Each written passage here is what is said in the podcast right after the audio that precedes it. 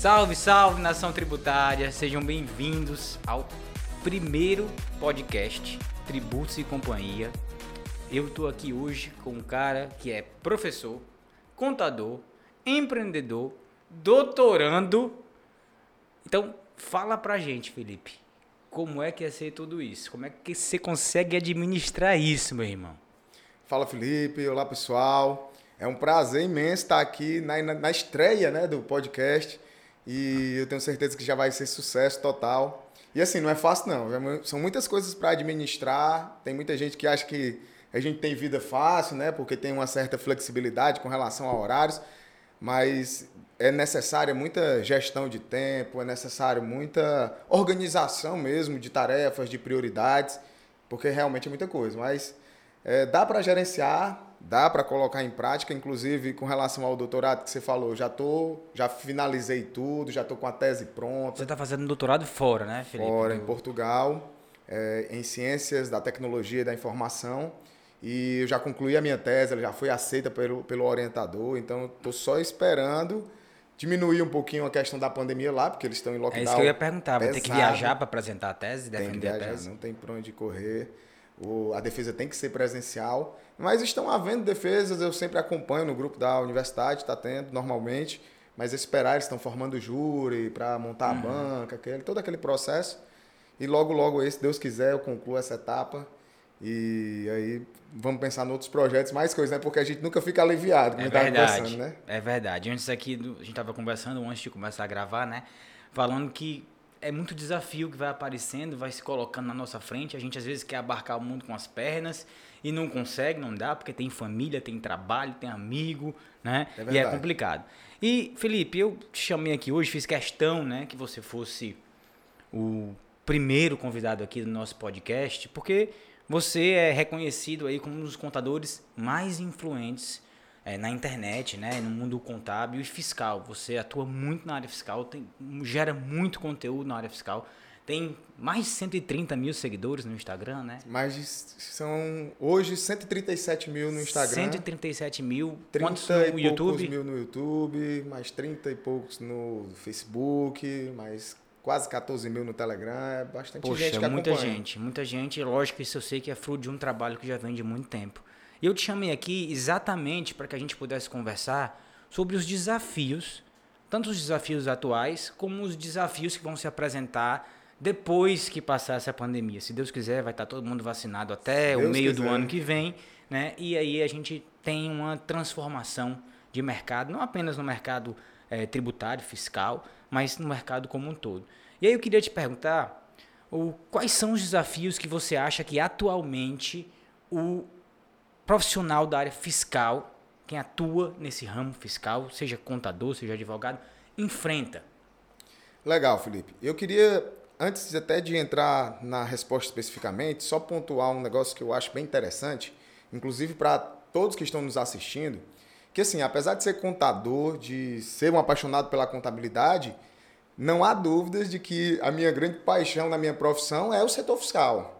E é interessante porque o setor fiscal ele não é uma prerrogativa do contador. A gente conversa muito sobre isso, que muitas vezes eu vejo advogados dizendo assim, ó, ah, isso é coisa de contador e muitas é. vezes a gente está falando da legislação do tributo. É porque o advogado, propriamente dito, ele confunde muito contábil e fiscal. Né? Ele acha que se mescla quando, na verdade, uma coisa só, o né? contador ele divide muito a sua área de atuação entre contábil, fiscal e pessoal. É Exatamente. e ainda a parte de legalização societária. Isso, ainda né? tem um societário. E, e assim, é, eu me orgulho muito de dizer que a minha área de atuação é o fiscal, por, por essência, desde sempre.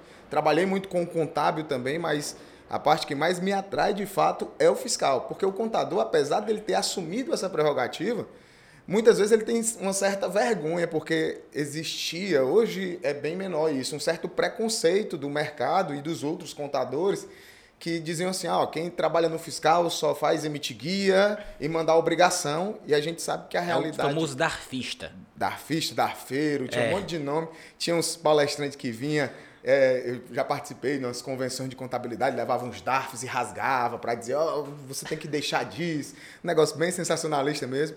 Mas o que para mim funcionou é, foi sempre enxergar a área fiscal como uma, uma excelente ferramenta, assim como é a contabilidade, assim como é o tributário como um todo, para você proporcionar soluções para as empresas. Soluções que gerem economia de caixa, que gerem uma melhor gestão da empresa. Eu sempre envolvi muito o setor fiscal com a área de compras, com a área de é, faturamento. É, de fato, é tudo interligado, né? Não tem muito. como fazer planejamento se não for analisando todas as áreas da empresa.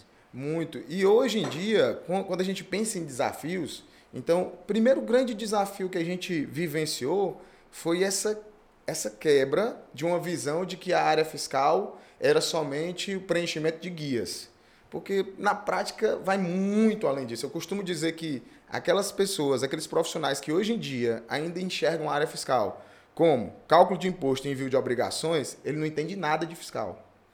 Porque é uma gama de conhecimentos, você tem que entender da legislação do tributo, muitas vezes você tem que entender da própria gestão empresarial, porque você tem que entender do negócio da empresa que você está proporcionando uma solução. Então, eu ainda enxergo que o grande desafio hoje é, esteja aí nesse, nessa visão de que a área fiscal é muito ampla e de que ela requer muito preparo para se atuar nela. Não é simplesmente você chegar, consigo calcular uns DAS e já sou fera no simples. E eu vejo isso acontecendo na prática. Muitas vezes a gente contrata alguém para trabalhar no setor fiscal, o cara passa seis meses é, calculando simples nacional, porque é uma atividade repetitiva, né? É, por mais que hoje a gente já tenha a robotização desses processos e o próprio sistema faça boa parte sozinho, mas o cara vê e diz assim, ó, ah, isso aqui é simples demais, eu sei fazer isso aqui brincando.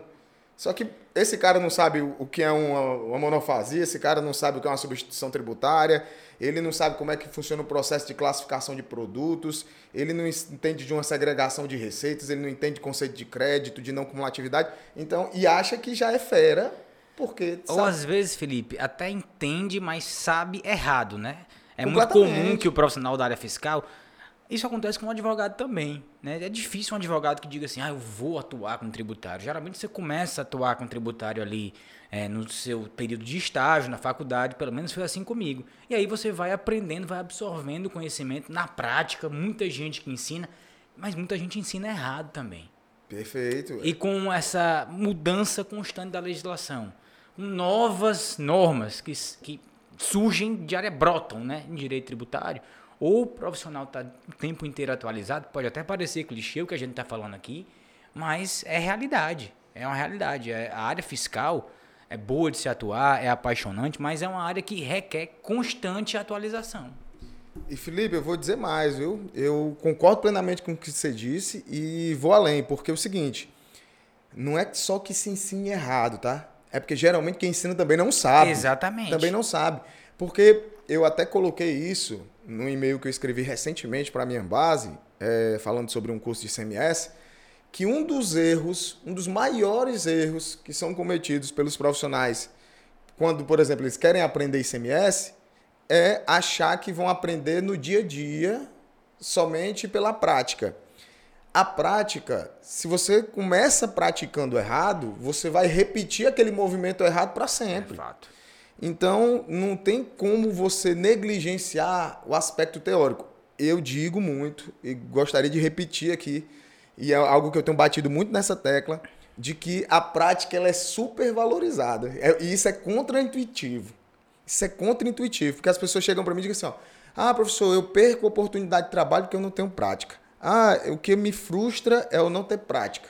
E muitas vezes essa prática que ela está sonhando, porque ela vê um colega tendo, nada mais é do que preenchimento de um sistema, preenchimento de um modelo, às vezes um modelo de petição, sendo que ela deveria se preocupar com a essência, com os princípios, com o entendimento, com a base. Felipe, não sei o que você pensa, mas é, eu, às vezes me parece que essa questão da necessidade, né, de qualquer profissional de, de ter prática, está muito relacionada também a necessidade que todo mundo, ou quase todo mundo, tem de ter resultado rápido. Né? Eu quero aprender rápido, eu quero fazer logo, eu quero. Né? Quando na verdade a gente sabe que para que se chegue num nível de maturidade profissional, né, no que diz respeito inclusive à técnica, é necessário tempo e paciência. Sem dúvidas. Eu, na verdade, eu estava pensando sobre isso hoje mais cedo, Felipe, que isso é algo que eu trabalho em mim também, sabe? Porque é, eu também sou um cara que gostar, gosto mais do resultado do que do processo. E o tempo está me mostrando que se eu pulo degraus, se eu dou um passo maior do que a perna, mais na frente isso vai ser cobrado. Então, assim, ó. É o que todo mundo fala, tem que se apaixonar pelo processo pelo também, processo, né? Pra não adianta. chegar no resultado. Pode parecer chato, pode parecer papo de tiozão, né? Que você É. diz, lá vem esse cara com essas conversas Verdade. de novo. Mas é a verdade. É, durante muitas vezes, por exemplo, eu começava um curso. Ah, o curso vai me dar uma certificação X. Eu disse, cara, eu quero logo é a certificação. Aí, só que aí, beleza. Eu fazia o que fosse necessário para concluir logo, tinha a certificação, mas quando eu precisava do conhecimento eu não tinha. Ela ia ter que estudar. Aí o preguiçoso trabalha duas vezes, porque você teve o momento certo para poder adquirir aquele conhecimento, para poder estudar, para poder se preparar, você negligenciou e mais na frente você vai ter que pagar o preço. E com relação, trazendo isso para esse cenário de desafios, inclusive da pandemia, eu acredito que o principal desafio que a gente esteja vivenciando hoje é essa ausência generalizada de qualificação. É absurdo, é absurdo a, a falta de bons profissionais na área fiscal do mercado. E isso é algo que me assusta. Porque eu vejo uma oferta muito grande de qualificação, Verdade. e geralmente quando a gente estuda economia, né? E de mercado oferta também, e demanda, né? né? Profissional bom também tem muito mercado. Tem demais. Mas é, exatamente é isso que me preocupa, porque quando a gente estuda economia, tem lá oferta e demanda. Geralmente a oferta é mais escassa e a procura é muito alta. O que eu estou vendo é que a demanda é muito grande por bons profissionais, por profissionais qualificados. Não tem no mercado. As empresas estão precisando, estão buscando. Existe uma oferta de capacitação muito grande, porque hoje em dia também tem muitos treinamentos, muitos cursos. Mas o pessoal não tá ligando muito, o pessoal não quer mesmo. O pessoal ele diz, não, não é para mim não, não tô afim não, é caro. Ah, investir na minha qualificação é caro. Às vezes o cara paga um curso de dois mil, recebi até um print de um aluno também que eu mandei no e-mail. O cara comprou o nosso curso de recuperação de créditos. No primeiro trabalho dele de recuperação de créditos, ele faturou 17 mil, no primeiro. Aí você disse, ah, mas Mais de é oito caro. vezes o valor do curso. Como é que é caro? Como é que um negócio desse é caro? No primeiro trabalho que o cara fez, o cara faturou 17. Aí tem muitos que dizem: Ah, mas eu não vou conseguir porque é muito complicado. O que eu vejo hoje, é, Felipe, é que eu vejo a, a visão que eu tenho do- dos profissionais em si, não é nem só do mercado. É que a gente tem profissionais com enorme potencial que tem resultado zero. Porque precisam pagar um preço aí para transformar verdade. esse potencial em resultados e a maioria não está disposta a pagar esse preço. Com certeza. E assim, Felipe, voltando para o assunto aqui dos desafios, a gente está beirando aí uma reforma tributária, né? Já está em andamento, já duas PECs, PEC 45, PEC 110. Já há um tempo. e né? a gente já vem falando em unificação de tributo, simplificação tributária, né? E eu sempre fui um grande defensor da simplificação tributária, né? Principalmente no que diz respeito ao cumprimento de obrigações acessórias. Porque de um tempo para cá, de uns anos para cá, o, Virou loucura. o contador praticamente é funcionário do fisco. Tantas são as obrigações acessórias que têm a ser cumpridas. Aliás, eu digo que o simples fato de haver um calendário na Receita Federal estipulando as datas de pagamento, de cumprimento de obrigação acessória, já é um sinal de que tem alguma coisa errada. Porque se tem calendário é porque tem muita coisa para fazer. Um calendário recheado. Não é né? brincadeira. Bem né? emocionante. E cada vez mais novas obrigações, FDR Inf, eh, declaração de, de- de movimentação em espécie e por aí vai. Mas a pergunta que eu quero te fazer é: você acha que a reforma tributária, caso ocorra, eu espero que ocorra ainda esse ano, né? Vai trazer algum tipo de problema para quem atua na área fiscal? Eu digo, sendo mais claro, vai ser mais difícil trabalhar na área fiscal? Não tecnicamente falando, porque a ideia é simplificar, né? Mas será que esse profissional vai perder a sua importância? Antes de você responder, eu me lembro que eu participei de um evento há um tempo atrás, até em Natal, né? É, e era uma palestra e eu falando da simplificação tributária, das propostas de, de, de emenda da Constituição que estão tramitando no Congresso. E tinha, logo depois terminou a palestra, chegou um conhecido, né, um professor, e falou assim: cuidado com o que você deseja. Cuidado com o que você deseja, porque é, você só existe por causa da complexidade. que, é que você acha disso?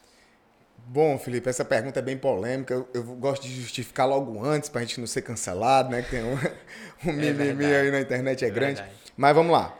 É, seria hipócrita da minha parte dizer que a gente não se beneficia da complexidade que existe no nosso universo tributário, certo? Ponto. Já queria partir dessa afirmação. Só que isso não quer dizer que a gente defenda essa complexidade, esse auspício todo que é o universo e o sistema tributário brasileiro. Não tem nada a ver uma coisa com a outra. Só estou querendo dizer que o empreendedor é aquele que encontra nas dificuldades oportunidades. Se todas as empresas no país elas estão sujeitas a esse sistema tributário maluco e elas têm dificuldade para se adequar, porque elas precisam cumprir essas obrigações tributárias, sejam elas principais ou acessórias, nós somos os profissionais, nós da área tributária, nem digo só contadores, nem só advogados, nós da área tributária, nós somos os profissionais que vão dar o caminho para que essas empresas consigam se adequar, se adaptar com o menor custo possível. Beleza. Só que, é, ah, um universo onde vai haver uma simplificação diminui nossa importância, eu não vejo dessa forma. Pelo contrário. Porque se a gente for analisar hoje, mesmo com esse cenário onde, de, uh, onde a gente possa tomar uma afirmação de que a gente é beneficiado, a quantidade de empresas que este, estão é, efetivamente em conformidade fiscal é muito pequena. É muito pequena até a nossa capacidade de atendimento a essas empresas também é limitada, porque nem toda empresa pode contratar o Felipe Teixeira, o Felipe Guerra para lhe prestar serviços. Até muitos nem sabem que precisam daquele serviço. A grande maioria sequer tem uma consultoria, uma assessoria sequer na área tem. tributária, na área fiscal. Quando a gente parte para uma ideia de simplificação, isso denota que a gente vai ter um modelo que vai ser mais próximo de ser viável. E eu digo isso, Felipe, com toda tranquilidade, porque o nosso modelo hoje ele é praticamente impossível de Até ser. mesmo quem quer estar em conformidade não consegue. Não consegue. Tantas são as regras né, e as normas. Se você for um plantão fiscal, muitas vezes quem está do outro lado e é um auditor fiscal, ele não vai conseguir responder a não sabe. de início. Muitas vezes a, a Vitória, minha esposa, ela liga para o plantão fiscal da Cefaz, ela conversa com algum auditor, aí ela tem uma opinião controversa Aí eu digo assim, ó, liga de tarde, conversa com outro, que tu vai ver que ele vai discordar do que esse de manhã disse. Porque é normal isso. E é interessante, porque eu lembro que quando eu consegui, né, um, um, num primeiro momento no passado, uma certa, uma certa posição com relação ao SPED, eu, eu lembro que um profissional fez um comentário maldoso uma vez, dizendo assim, ó, não, na hora que o primeiro cliente do Felipe levar uma multa sobre SPED, aí ele perde é, credibilidade. essa credibilidade. Cara, os meus clientes levam multa e eles vão levar. Eu não tenho como garantir que nenhum contribuinte, nenhuma empresa, ela vá ser blindada de ser penalizada. Especialmente em função dessa subjetividade acerca da interpretação da legislação que você acabou de mencionar. Que, por sinal, é muito temerária e prejudicial para o empreendedorismo. Totalmente. Eu mesmo, se fosse um investidor estrangeiro, né, que tivesse dinheiro para aplicar, olhando para a legislação tributária do Brasil, eu corria, corria longe né? Aquela coisa, como eu sei das consequências, eu não, venho. Não eu vou para um lugar onde seja mais simples investir, não tenha tanta regra, não tenha tanta subjetividade. É, a insegurança jurídica no nosso país ela é muito grande, muito grande. é enorme.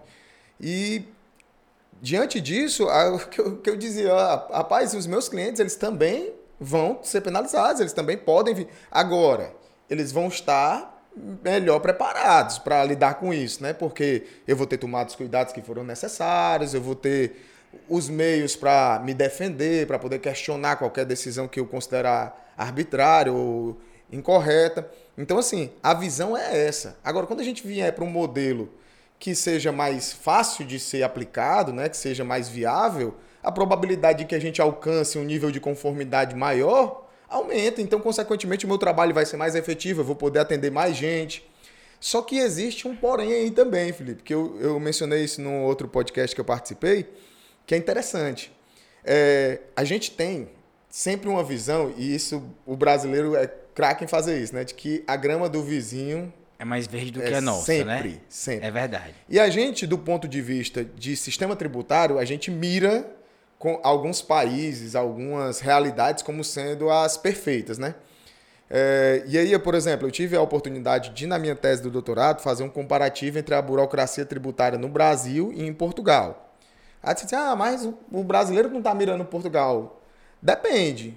Porque, por exemplo, se a gente chegar para os tributaristas e falar sobre IVA, é o sonho de uhum. muitos. E lá em Portugal tem o IVA.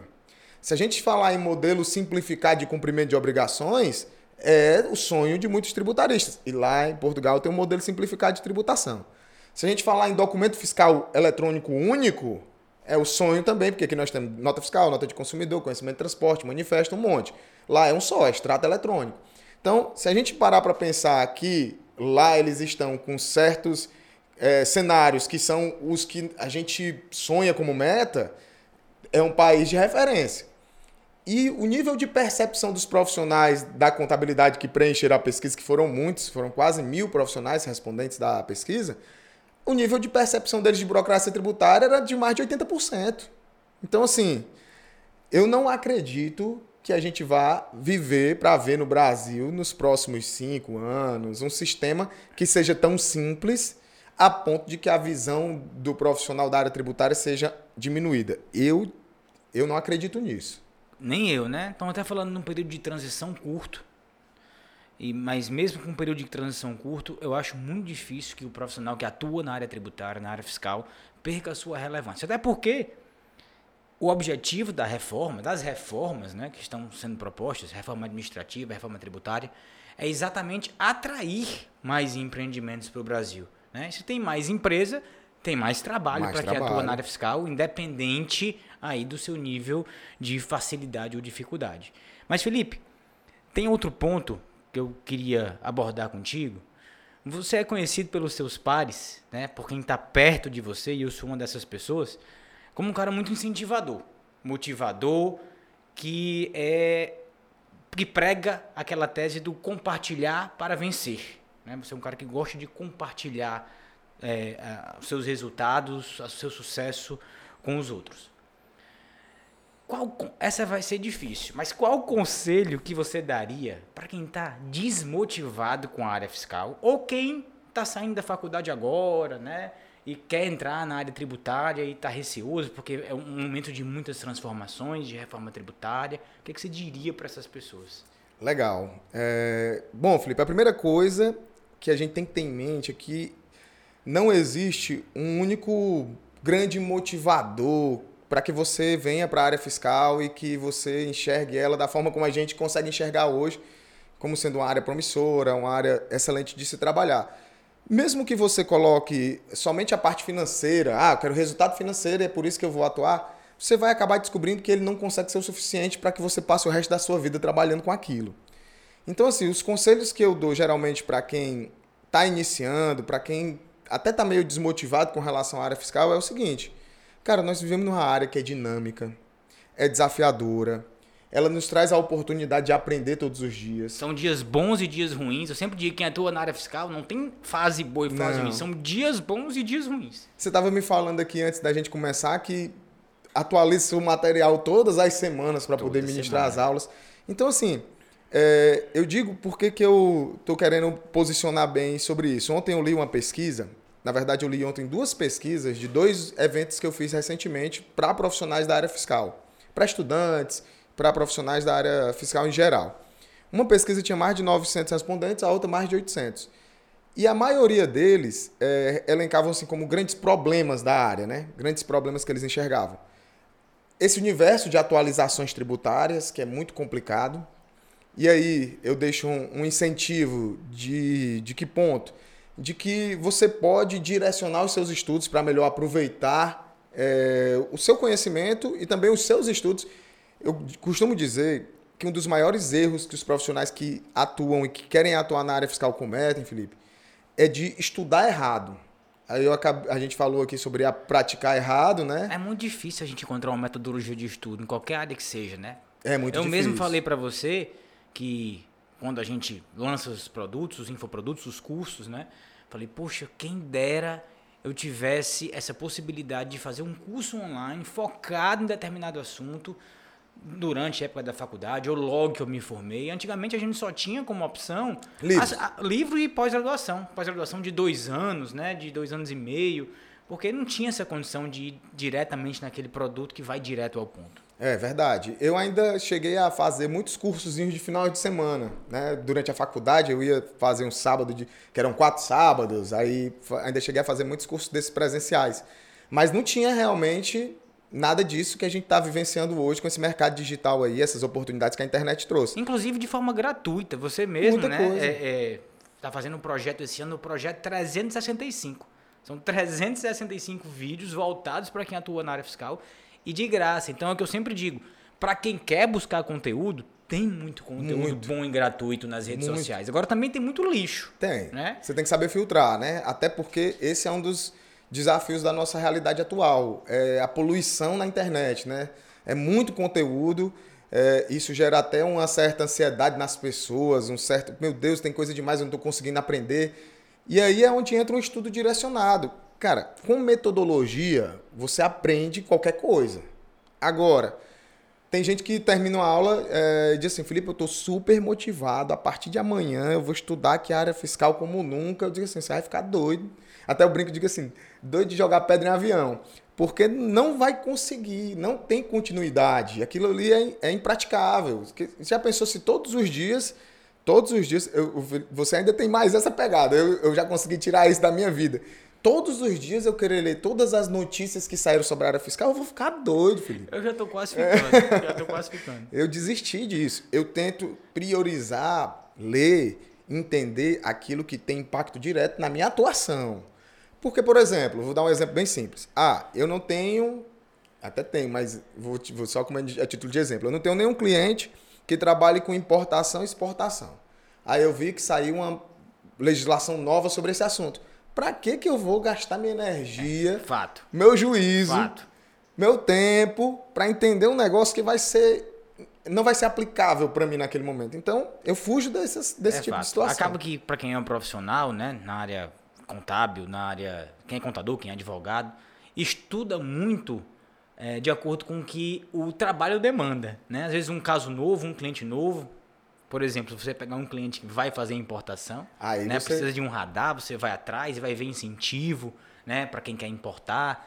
Enfim, é verdade, a gente estuda muito é, na medida em que as coisas vão aparecendo. Aí você vai se especializando de forma inteligente, porque é, um verdade. conhecimento, ele para se para que uma informação ela se torne um conhecimento, ela precisa ser processada, né? E você tem uma facilidade maior de processar aquele conhecimento que ele é útil, que ele é seguro, né? Que tem uma fonte segura, ele é útil para mim, ele vai se tornar aplicável e eu, eu consigo colocar ele no meu dia a dia, na minha rotina, pronto, eu vou aprender aquilo ali, nunca mais eu esqueço. Agora, se eu ler um negócio aqui hoje, extremamente complexo, é, não é a minha área, eu vou me sentir cada vez mais, poxa, eu não estou aprendendo Eu estou mais. estudando, estudando. Quanto mais eu estudo, mais eu vejo que não sei de absolutamente nada. Eu lembro, Felipe, que em 2012, quando eu comecei a dar aula, eu tinha um slide na minha palestra que eu falava sobre a necessidade de você ter um spam cerebral, que era você ter um, Hum. um filtro daquilo que era jogado para Porque de fato é muita informação. muita é muita coisa, é informação. muita coisa. Você vai ficar louco se você não priorizar. Então, assim, nossa área, ela é fantástica. Eu sou apaixonado. Eu digo para hoje mesmo eu gravei um vídeo é, que a gente vai veicular nas redes sociais, que era assim, ó, você que está desempregado, você quer ingressar numa área que não faltam oportunidades, pois vem para a área fiscal porque eu garanto para você que não vai faltar mercado. Porque eu acredito muito nisso. A área fiscal tem muita demanda, tem muito emprego, são muitas oportunidades. A gente tem hoje é, muitos profissionais bem-sucedidos que atuam na área contábil fiscal, que é outra coisa que é interessante, porque é, no direito é, a visão sempre existiu de que assim, ah, eu me lembro que eu, eu fiz ainda alguns semestres de direito, que o pessoal disse ah, ah, tu é contador, vai fazer direito, tributarista é o que mais ganha dinheiro na área do direito. Todo mundo batia sempre nessa tecla, mas eu o contador muito isso. na área fiscal não tem isso. Eu disse, É. eu sempre disse, tem alguma coisa errada. Como é que os dois profissionais trabalham com a mesma coisa, que é a tributação, e um vai ser extremamente bem sucedido e o outro vai ser o darfeiro? Sei, eu ficava injuriado com isso. É exatamente por isso, é por causa dessa cultura de que o contador ele é mais operacional, né? E o advogado é mais pensador. E o que você está propondo é exatamente o contrário, que também o profissional da área contábil que... que atua no setor fiscal seja um sai ali da caixa, né? estudioso, né? e vai estudar e vai além de emitir DAF Exatamente. e apurar tributo. Exatamente, Felipe, é impressionante, impressionante. É, eu chego em sala de aula muitas vezes para conversar com pessoas que dizem assim: eu trabalho no setor fiscal, professor, há 10 anos, há 15 anos. Aí eu, legal, massa, top. Vou conversar com a pessoa, a pessoa não sabe direito o que é não cumulatividade, a pessoa não sabe direito o que é uma seletividade. Ah, professor, mas isso é besteira. Não é, cara. Se você não sabe isso, você não entendeu nada praticamente. Como é que eu vou entender um negócio complicado como substituição tributária se eu não sei nem como é que funciona a cumulatividade ou não cumulatividade? Aí tá fazendo um trabalho mecânico, né? Ctrl C, Ctrl V, sempre, às vezes fazendo sempre a mesma coisa, todo dia. Pré... Aí os 10 anos de experiência na área fiscal não vão adiantar muito. Aí ele é um, um operador. Um operador. Exatamente. Operador de setor fiscal. É, meu pai, né? É, eu vou até dizer, né? Meu pai falava isso, não era com preconceito, ele só tinha uma frase que ele começa, ele gostava muito de dizer que o pessoal que trabalhava ali, atendente geral de banco, né? Caixa ali, aquele pessoal. Ele, ele brincava, chamava de operário de gravata. É, o que eu vejo, pessoal, por favor, entendam, tá? É tranquilo, é só, é só dentro do contexto. Meu pai, pessoal. né? Mas o que eu entendo hoje é que tem muitos tributaristas que são operários. Muitos, né? E não só no, no na, na contabilidade, não, no direito também. Né? É uma galera que está lá, eu sou tributarista, eu trabalho no fiscal há 15 anos, eu trabalho com ICMS há 10 anos. E que a única coisa que faz é uma tarefa repetitiva, padronizada e baseada em regras pré-determinadas. Aí, Felipe, quando a gente vai estudar robotização de processos, é, a coisa que mais se fala, quando a gente vai fazer um mapeamento das atividades que podem ser robotizadas no, no escritório, numa empresa, é exatamente a gente caça as tarefas que são repetitivas, padronizadas e baseadas em regras pré-determinadas, porque são aquelas que podem ser substituídas pela máquina. Exatamente. E você colocou uma coisa muito interessante, é essa questão do tributarista, né? Qualquer que seja aí a formação acadêmica dele.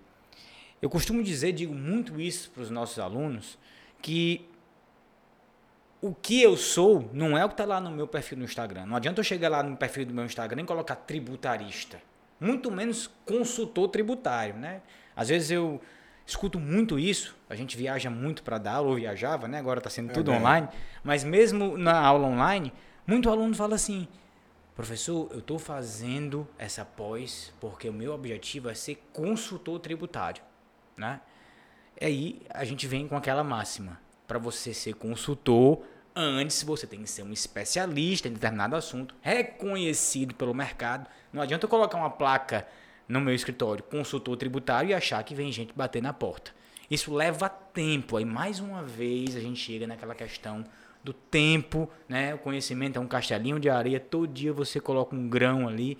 Essa paciência que muitas vezes o aluno está saindo da faculdade, não tem, né? Eu quero sair da faculdade e ser um consultor. Não dá, pessoal. Não dá para virar um consultor tributário assim sair da faculdade. Leva tempo, leva horas de estudo, né? Título, acho que não importa tanto o título, mas você tem que ter tempo de estudo, né? Você tem que ter é, engrossar o couro, como a gente diz aqui no Ceará, né? É, hoje, hoje eu estou querendo ser cancelado, viu, Felipe? Porque eu vou dar logo três aqui, que é para Primeira coisa de tudo, é, o pessoal hoje confunde muito rede social com currículo. Ah, o cara. Tenha dúvida disso. Tem muito seguidor no Instagram, tem muito seguidor, então, então tem muito engajamento, é porque ele é bom. Cara, isso não existe.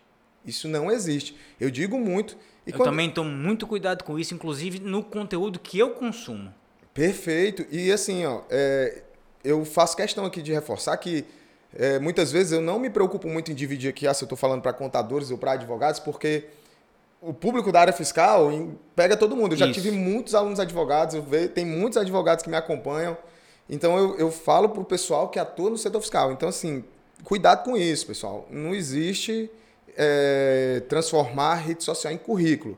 Eu digo, o que me credencia para atuar no setor fiscal são exatamente os anos sentadinho na cadeira estudando A e atuando também, né? na área fiscal e tributária. É isso que me credencia. Não é, é, o fato de ter gente lá no Instagram. Na verdade, isso é consequência de um outro tipo de trabalho. Ponto. É uma segunda coisa que o Felipe falou que eu achei fantástica e que eu queria reforçar. Se você for no dicionário pegar o conceito de consultor, de consultoria, é a ação ou é, é a ação ou o conselho de um especialista. Então a consultoria, ela só existe se existir um especialista. Aí o cara quer ser um consultor tributário sem ser um especialista em, tributos. É quer ser um consultor financeiro sem ser especialista em finanças. Não existe. Não Até existe. porque para ser consultor existe um reconhecimento de mercado. E o mercado não vai reconhecer aquele profissional que tem 50 mil, 100 mil seguidores no Instagram. Ele vai reconhecer aquele cara que entende, tem conhecimento e entrega. Perfeito, perfeito. E eu- tem mais um detalhe, mais um puxão de orelha aqui, que é o terceiro. É o pessoal que, assim, exatamente por conta desse boom da internet, né? E de que o reconhecimento superficial da sociedade vai muito para essa questão de internet. A gente, foi interessante você disse que o mercado não. Até é por isso que existem tantos empreendedores de palcos, né? Porque na Demais. internet ele é. Demais. Pode ser o que ele rico, quiser. Ele é, é, na É. internet é uma. E tem muita gente que compra. É, né? compra essa ideia. Mas na Mas é realidade. aquilo que você é. prega muito, e eu concordo muito. A gente tem que ser online a mesma coisa que a gente é offline. Né? Não dá para ser duas coisas, pessoal. Ser uma coisa que é, é fora né, das redes sociais e nas redes sociais ser algo completamente diferente. E outra coisa que eu tenho percebido muito, que é o terceiro puxão de orelha, é o pessoal que ainda não conseguiu construir nem a sua base, assim que eu digo, de conhecimento, e já quer ser professor também. Pessoal, não queime etapas. Não queime as etapas. Vocês não sabem, é, porque muitas vezes o pessoal olha para o lado de cá e acha assim, ó, ah, é muito legal o professor Felipe Teixeira, ele vir dar aula, eu acho muito massa, isso é o que eu quero para minha vida. Pois se prepare para isso. Eu sei que hoje em dia a gente vê muito, ah, produza conteúdo para atrair pessoas para as suas redes sociais e tal. Mas se preocupe primeiro em ser, né? Aquilo que você quer mostrar nas redes sociais, que é aquilo que o professor Felipe Teixeira acabou de dizer. Não adianta você ser uma coisa no mundo virtual e outra coisa no mundo real. É, Até se- porque a maioria dos profissionais só Casa- tem algo chamado nome, né? Então, se você começa a produzir conteúdo sem ter aquela capacitação mínima dentro da sua base de conhecimento, você vai se queimar. Vai. se queimar com outros profissionais, vai se queimar com o mercado, tá? Porque, enfim, gente, é como ele falou, vamos dar tempo ao tempo, vamos ter paciência. E, Felipe, eu conheço um pouco da tua história. É, você falou do seu pai agora, né? E pelo que eu sei, pelo que a gente já conversou anteriormente em outras ocasiões, você foi um cara que começou do zero. né? existe muito essa cultura, e eu passei muito por isso, de que, olha, para eu ser um profissional bem sucedido na área fiscal, seja contador ou advogado, eu tenho que ter um empurrãozinho, né? Tem que ter alguém na área empresarial, tem que ter alguém no conselho de classe, tem que, no, quem está no direito, né? Tem que ter al- algum parente no judiciário, né? E assim, eu, por exemplo, sou uma prova viva de que isso não existe. Eu sei que você também foi um cara que veio do nada, né? Então, é, conta um pouquinho pra gente sobre isso. Como é que, que foi esse início, né? Eu sei que não foi fácil, ninguém começa grande, né? Mas pra você, eu queria que você contasse pro pessoal que tá nos ouvindo como é que foi o teu início. Legal, Felipe, porque é, eu vejo muitos alunos hoje em dia que chegam para mim, aí quando eu ensino alguma coisa para eles assim, ó, olha, você vai prospectar cliente assim, você vai fazer isso assado. Aí eles dizem assim, ó, ah, professor, mas funciona para você? Porque você é grande e hoje em dia, não sei o que. Cara, mas não foi sempre assim. Ninguém nasce grande. Eu, eu lembro que teve uma pessoa que falou para mim, nunca esqueci, até eu vejo que hoje em dia muita gente tá postando isso, que quem nasce grande é monstro de filme, é Godzilla. É verdade. E Mas- se você quiser começar grande, qualquer negócio que seja, né? Está fadado ao fracasso. Fracasso. Porque quantos e quantos a gente vê aí empresas que eram gigantes, aí vai para a segunda, para a terceira geração ali da família para assumir os negócios e quebram porque os caras começaram, começaram já grande demais, não tinham noção de toda a construção que se levou. Tem até uma história é, que eu só bem rápido que eu acho muito legal que diz que o Bill Gates estava num restaurante com a filha, não sei se já viu essa história. Não. Estava num restaurante com a filha, aí a filha dele deu uma gorjeta de 50 dólares. Aí, quando chegou a hora do Bill Gates dar a gorjeta, ele deu a gorjeta de 5 dólares. Aí disse que o garçom falou assim: Poxa, tua filha deu uma gorjeta de 50 dólares e tu deu só de 5. Ele disse: Sim, ela é filha do homem mais rico do mundo. Mas o meu pai não é o homem mais rico do mundo. Meu pai era um, um ferreiro, era. Então, é, são realidades diferentes. Ela não, não suou o que ele suou é, para chegar até ali. De jeito nenhum. Né? E assim, eu, Felipe, meu pai, ele tinha um certo conhecimento sobre a existência da área contábil porque ele trabalhava muito nessa parte administrativa, né? Mas ele não é da contabilidade, nem nunca atuou na contabilidade especificamente. E foi ele quem me deu um empurrão inicial para dizer assim, ó, cara, esse negócio de contabilidade aí tem trabalho. Ele pensava só assim, ó, cara, tu precisa arranjar uma ocupação para ti, tu já tá ficando de maior. E eu fui pai muito cedo, né? Eu fui pai com 18 anos, então ele queria me tirar de casa a qualquer custo. Então, botar para fazer alguma coisa. Vai por isso aí que. E eu queria fazer educação física no tempo, então ele, não, esse negócio de educação. Eu, eu sou, até hoje eu gosto muito da prática de esporte e tal, mas ele, não, sai disso aí, vai para esse tal de contabilidade, porque tem emprego. E assim eu fui, até conhecer, eu não sabia. Eu até acho lindo quando a, a galera da contabilidade diz que sempre escolheu contabilidade, que era o sonho de fazer. E eu? Eu digo assim, ó, Felipe, no meu Quem terceiro ano. determinação me, me. No meu terceiro ano do ensino médio, eu nem sabia o que era contabilidade. Então, eu sou muito honesto dizer isso. Eu fui descobrir depois, quando eu fui fazer o curso técnico. Então, assim, eu comecei bem do zero mesmo, do zero, do zero, de não conhecer ninguém. E eu fui seguir todos esses passos aí. Eu fui atrás de conselho de classe, eu me envolvi, cheguei lá para ser do CRC Jovem, do CRC Jovem fui para ser membro de uma comissão, da comissão fui coordenar a comissão, fui vice-presidente por duas gestões. Então, assim, eu, eu fui tentar construir do zero. Eu montei um escritório de contabilidade, quando eu montei, meu pai disse para mim que eu ia quebrar. No meu primeiro dia, quando eu, na verdade, eu, eu era coordenador da área fiscal de uma distribuidora de medicamentos, e eu cheguei para dizer para ele, que eu sempre converso muito com ele, né? É, a gente joga bola junto hoje em dia, tudo. É, aí eu cheguei para ele para dizer que eu tinha pedido as contas do pedido de demissão do, da Trabalho. distribuidora para montar o escritório de contabilidade. Ele me disse que eu estava louco. Ele disse assim, ó, cara, os meus amigos contadores estão fazendo um movimento inverso, estão fechando os escritórios para ir para empresas, procurar emprego em empresas. E tu tem um, um emprego bom e tá pedindo as contas para poder montar o escritório de contabilidade. Eu sinto dizer que não vai dar certo. Até hoje, todas as vezes que a gente senta com o pessoal do escritório para conversar um pouquinho, ele conta essa história.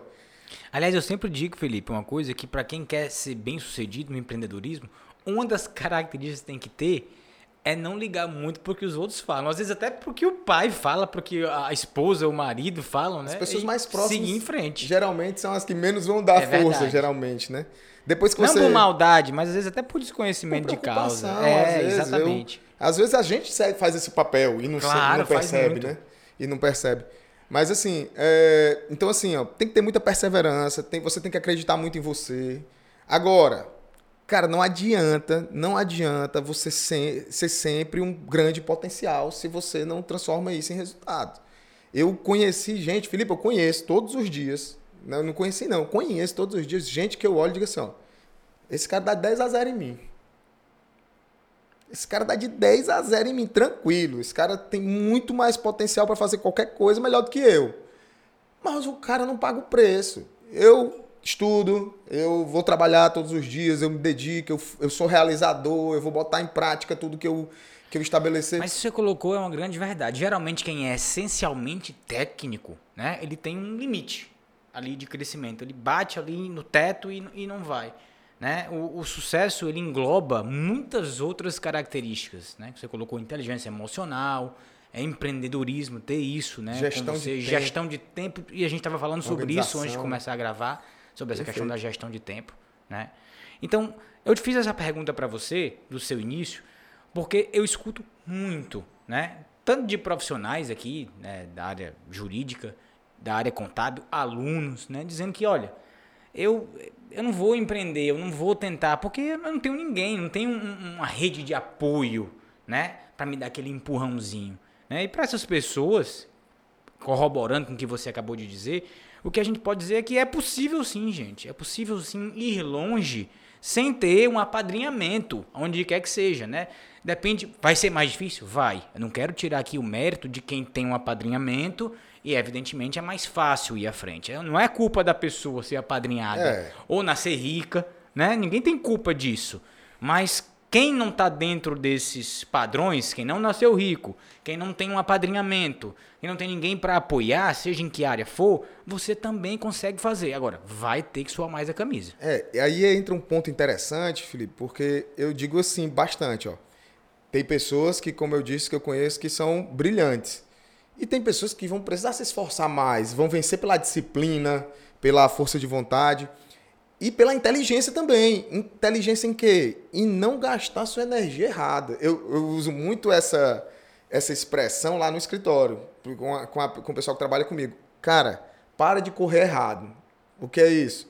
Jogando futebol, eu vejo que tem uma galera que cansa muito, cansa que sai assim para morrer, e você olha e diz, você não fez nada.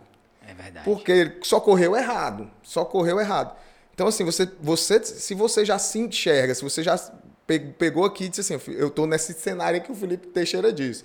Eu não nasci rico, eu não tenho apadrinhamento, então você tem menos margem para erro. Você tem que ter essa consciência, essa autoconsciência de dizer, cara, eu tenho menos margem para erro. Eu então, só tenho um caminho. Eu só tenho um. Eu tenho que estudar, correr atrás, porque ninguém vai fazer por mim. Aí pensa, aí eu tenho que estudar certo, aí eu tenho que ter as referências certas. Conhecer outras áreas, tenho que entender um pouco de gestão, tenho que de repente expandir o meu conhecimento para outra área de, de, conhecimento que não foi a da minha graduação. Perfeitamente, perfeitamente. Você tem que agir com mais inteligência. Você não pode ficar, por exemplo, ah, se eu tenho um recurso escasso, eu, eu tenho pouco dinheiro aqui, por exemplo, para comprar um treinamento, eu tenho pouco. Eu vou comprar o mais barato ou aquele que vai suprir mais as minhas demandas? Cara, eu vou, eu vou tentar ir atrás daquele que é o melhor para mim. Então, é você ter agir com inteligência também. E sempre é, dar cada passo em direção a esses seus objetivos. Porque não adianta também ficar só reclamando. Eu nunca vi ninguém que fica só reclamando, reclamando, reclamando, conseguir conquistar também. nada. Não conheço. Até hoje eu não vi reclamação resolver nada. Não, pelo contrário, piora. Quanto mais e você muito. reclama, pior fica. E muito. Porque até quem poderia lhe ajudar diz assim, cara, vou sair de perto desse cara porque ele só reclama. É verdade, Felipe, é verdade. Meu amigo, o papo tá excelente. Você, como sempre, ensina muita coisa a sua vivência é muito importante, né? Fico muito feliz de você ter sido o primeiro convidado aqui do podcast. Falei para você que fazia questão que fosse você, mas não é à toa, é porque você realmente exerce é, um papel importante na comunidade fiscal, na comunidade tributária, além de ser meu amigo, né? Aí esse é o melhor ponto, tá? Então, muito obrigado. Hoje em dia, assim, ó, Obrigado Massa. pela sua presença, obrigado por ter contribuído, você sempre, sempre com esse espírito, né, de contribuir, de compartilhar conhecimento, tá? E te espero aqui numa próxima ocasião. Com certeza, Felipe, é uma honra para mim poder participar aqui da estreia do podcast. Eu tenho certeza, como eu falei no início, que vai ser um sucesso. Então, vocês aí que estão acompanhando, estão sendo agraciados aí com essa com essa predisposição do professor em trazer esses conhecimentos aí para vocês, trazer aqui convidados. Eu tenho certeza que ele vai trazer gente brilhante para poder compartilhar aqui experiências com vocês. Então aproveitem o máximo. Desejar aí todo sucesso, agradecer pelas palavras e dizer também que você é uma pessoa que eu tenho extrema admiração. Tirando o fato de ser torcedor do Fortaleza, o resto é... Essa é a maior qualidade? Ele quer excluir essa qualidade? É um cara que eu tenho uma admiração desde que eu conheci. É um vencedor, um batalhador, uma pessoa muito inteligente, que tem muito a contribuir. Então eu me sinto privilegiado de poder estar aqui hoje. Meu amigo, muito obrigado pelas suas palavras. Gente, segue, para quem não segue ainda, né? Se é que tem alguém que não segue esse homem na internet, prof.felipe Guerra, Felipe com dois L's, tá? Nome de artista. é, nome de artista, né? E segue a gente também no Instagram, e se inscreve no nosso canal no YouTube, porque esse é só o primeiro episódio desse podcast. Até a próxima vez, um abraço para todos.